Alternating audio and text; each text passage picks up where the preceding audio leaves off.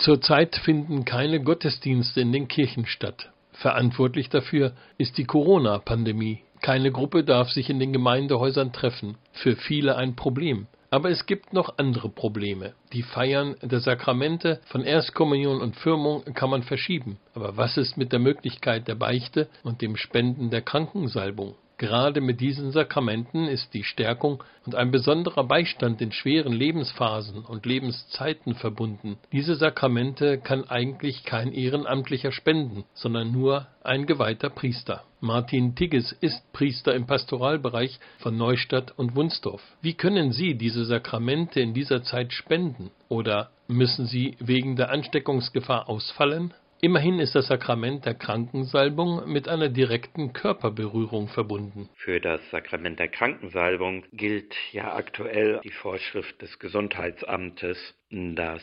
Seniorenheime, Krankenhäuser für den Besuch abgeriegelt sind und nur maximal eine Person den Besuch wahrnehmen darf da das in der Regel natürlich von Angehörigen wahrgenommen wird, kann ich als Priester in diesen Häusern keine Krankensalbung spenden. Auch bei einer häuslichen Krankensalbung ist dem die Frage, inwieweit dort sichergestellt ist, dass ich womöglich den Virus nicht weitergebe, wenn ich ihn denn dann habe. Da denke ich, sollten wir ganz besonders vorsichtig handeln. Dann sagten Sie gerade, dass die Sakramente kein Ehrenamtlicher spenden kann, nur ein geweihter Priester. Das stimmt so im Grunde nach nicht, im Normalfall ja. Die Regel ist, im Todesfall, Todesgefahr darf jeder alles spenden. Auch jemand aus der Familie, Angehöriger dieses Sakrament spendet,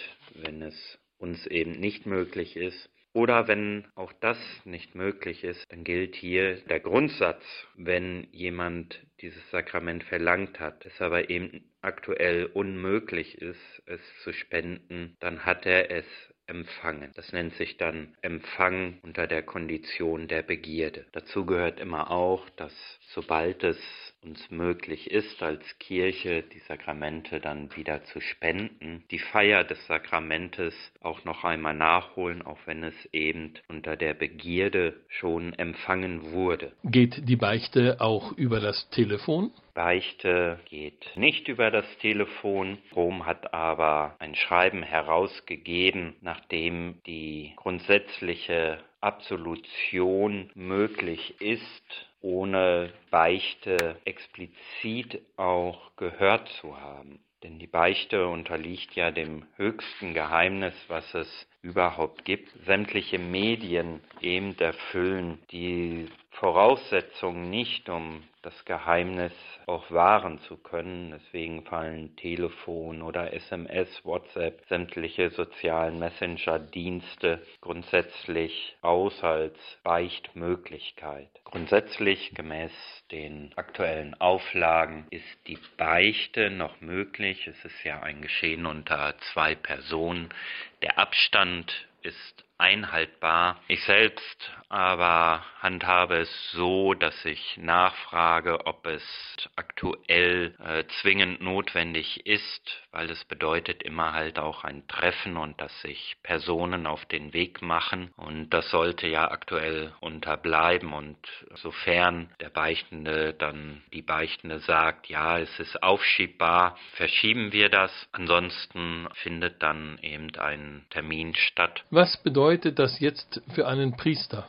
Ich selbst habe da immer die Einstellung, dass ich wirklich nur dabei bin und ich sage einmal Durchleitstation bei den Sakramenten, dass ich sie nicht spende. So denke ich ganz oft nun in dieser Zeit, dass auch Gott dort eben einen Weg findet, eben außerhalb von mir, um diese Sakramente, die im Moment eben kirchlicherseits ausfallen, da wo notwendig, sie auch spendet. Das war Pastor Martin Tigges zur Frage der Sakramentenspendung der katholischen Kirche in nie zuvor dagewesenen Umständen. Ein Beitrag von Winfried Geburik für Meerradio. Wer Kontakt mit den katholischen Geistlichen rund um das Steinhuder Meer aufnehmen möchte, der bekommt den Kontakt über die Telefonnummer der jeweiligen Pfarrhäuser in Neustadt und Wunsdorf.